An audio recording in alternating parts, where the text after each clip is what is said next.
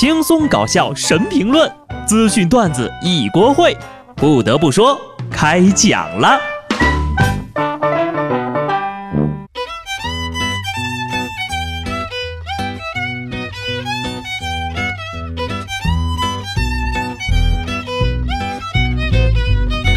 Hello，听众朋友们，大家好，这里是有趣的。不得不说，我是机智的小布。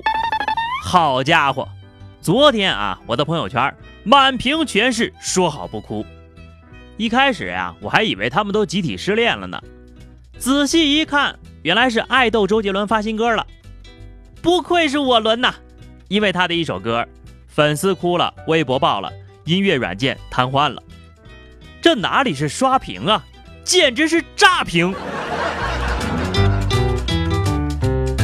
前天晚上十一点，周杰伦新单曲正式上线发售。短短一个小时的时间，仅 QQ 音乐数字专辑就售出了两百八十八万张，就按照每张三块钱算吧，新歌一个小时呢，收入就高达近九百万。一直到昨天上午呢，新歌的各平台累计销售总量为四百六十八万张，预计呢收入将达一千四百多万。周杰伦竟恐怖如斯，这才是真正的顶级流量。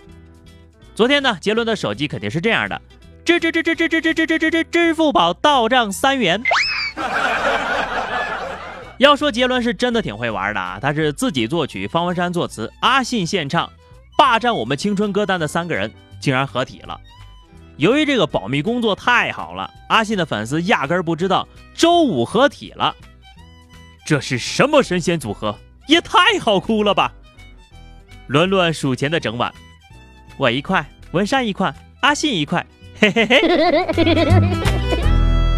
三块钱就买了周杰伦，还送了陈信宏，血赚呐！这个时候呢，林俊杰应该已经哭晕在厕所了。我陪你喝奶茶，你居然找阿信？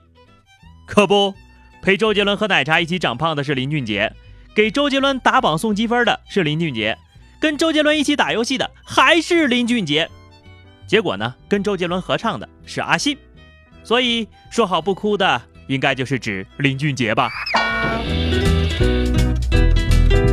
不过呢，我严重怀疑啊，这二位呢假借拍 MV 之名吨吨吨喝奶茶，并且已经掌握了证据。不信大家呢再重温一下这个 MV 哈，连女主角都是卖奶茶的，男主角录取的大学竟然叫烧仙草大学。更过分的是。女主帽子上的店名是杰伦最喜欢喝的奶茶店。您这是奶茶广告吧？啊，拍片儿都给奶茶带货呀。所以连周杰伦这么有才华的人都戒不掉奶茶，凭什么让我戒呀？除此之外呢，周董还告诉我们，多喝奶茶可以找到像三级采花这么漂亮的女朋友，也就是这个 MV 的女主角，九六年生人。日本女演员、模特，身高一米七一，这神仙选角儿不愧是我杰伦呐！说到底，最懂青春的那个男人还是他呀。话说杰伦粉们啊，你们愿意花三块钱听周杰伦的《说好不哭》，那你愿意花一块钱听我哭吗？我哭的可比他们俩惨多了呀。MV 里的爱情呢，总是那么美好，而现实中的剧情呀，却各有各的狗血。去年六月份，听闻外出打工的妻子和小他十几岁的男人有不正当关系，在老家的老徐就着急了，他急急忙忙的跑来南京质问妻子。没想到啊，正巧碰到妻子和那个男的在一块儿，老徐就跟人打了起来，然后被打骨折了。这个剧情的后续，我猜是这样的：老徐的弟弟给他报仇了，抢了别人的老婆还打人家，你这是得了西门庆的单传了呀？有点心疼老徐呀，干又干不过，打又打不过，真是中年悲哀呀。这也多亏是发现的早，要不然呢，大郎该喝药了。有人说呢，恋爱是世界上最美好的东西，从开始到结束，带给你的都是开心。恋爱的时候你开心，分手的时候你也开心。不得不说呀，这话真不是瞎说的。不信你问问下面这位老哥。江苏常熟一派出所来了一位报案的大哥，大哥一见到警察叔叔啊，委屈的嚎啕大哭，说在家里呢和媳妇儿发生了矛盾，被赶出门了，饭都没得吃。最终呢，经过警方的调解，这位大哥的妻子才同意和丈夫平静的处理家庭矛盾。看到这条新闻，我气的是浑身发抖啊！男人好难呐，到底要怎么活着你们才满意呀？眼泪不争气的流了下来，真不知道这么多年大哥是怎么过来的？难道就没反抗过一次吗？啊，老夫老妻的，大家还是要体谅包容啊！请问男人怎么样用一句话让女人感动呢？买。那女人怎么用一句话让男人感动呢？算了，不买了。我就发现最近这个网恋受骗的呀，就特别多。安徽蚌埠一位五十八岁的阿姨从天津到安徽去见男网友，没想到呀，这男网友竟然是骗子。好在呀，民警及时同他的家人取得了联系，并帮助他买了回家的票，把他护送上车了。五十八岁的大妈呀，跨省追求真爱。再看看你们一个个的啊！二十来岁的年纪，天天宅在家里，所以为啥到现在还单身？知道了吧？就想跟自己合得来的人谈恋爱，结果到最后才发现，跟自己合得来的也不是什么好东西呀。对于网恋呢，我还真是一窍不通哈。但是下面这哥们儿，我肯定他是脑子不好使。最近呢，江西南昌县人民医院保安称呢，就说这个有个在医院呢女厕所抓到一个偷窥男。面对民警的询问，这男的说呀，是进女厕所呢，就是为了找东西吃。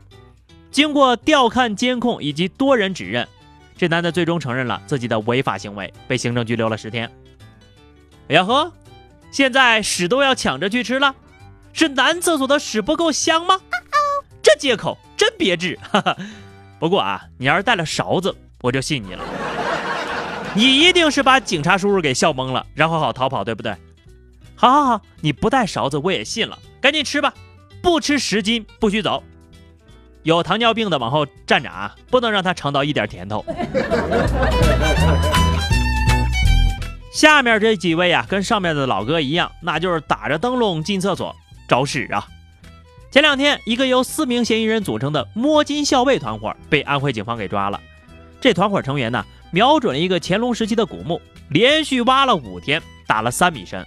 然后体力不支下山休息，刚住到旅馆里就被民警给逮了个正着。他们说呢，终极目标是九层妖塔，想通过小目标呢先练练手。盗墓的就盗墓的，咋还研究终极目标九层妖塔了呢？你和天下霸唱商量过吗？五天五夜啊，才挖了三米。我寻思你就这体力，回家上炕都费劲吧，还上九层妖塔呢？这水平还摸金校尉呢，摸鱼校尉差不多了啊！也不是我损你们，各位好好想想，五天挖了三米，这水平就跟我写稿子七天憋出六个字来有什么区别呢？我们工地搬砖的都不收这种水准的，就是不知道这几位铁憨憨最终挖到宝没有啊？最后呢是话题时间哈，这个上期节目我们聊的是这个关于迟到的问题啊。听友花生米米说哈，这个就这个上期的新闻也说了一下，指纹信息不能泄露，只能随时戴着手套，因为你拿过的东西呢都能被提取指纹呢。为了防止这个人脸信息的泄露呢，就要学习阿拉伯人，戴上面纱啊。关于迟到呢，我好像从来没有迟到过。那你没有迟到过，你的人生也太不刺激了吧？好的，本期话题啊，我们来聊一下啊，刚好就着这个杰伦的新歌啊，我们来聊聊留给你印象最深刻的青春回忆是什么？是一首什么歌呢？或者是一个什么样的偶像呢？亦或是一件什么样的童年趣事啊？欢迎大家在评论区留言，关注微信公众号 DJ 小布或者加入 QQ 群二零六五三二七九二零六五三二七九，来和小布聊聊人生吧。下期不得不说，我们不见不散，拜拜。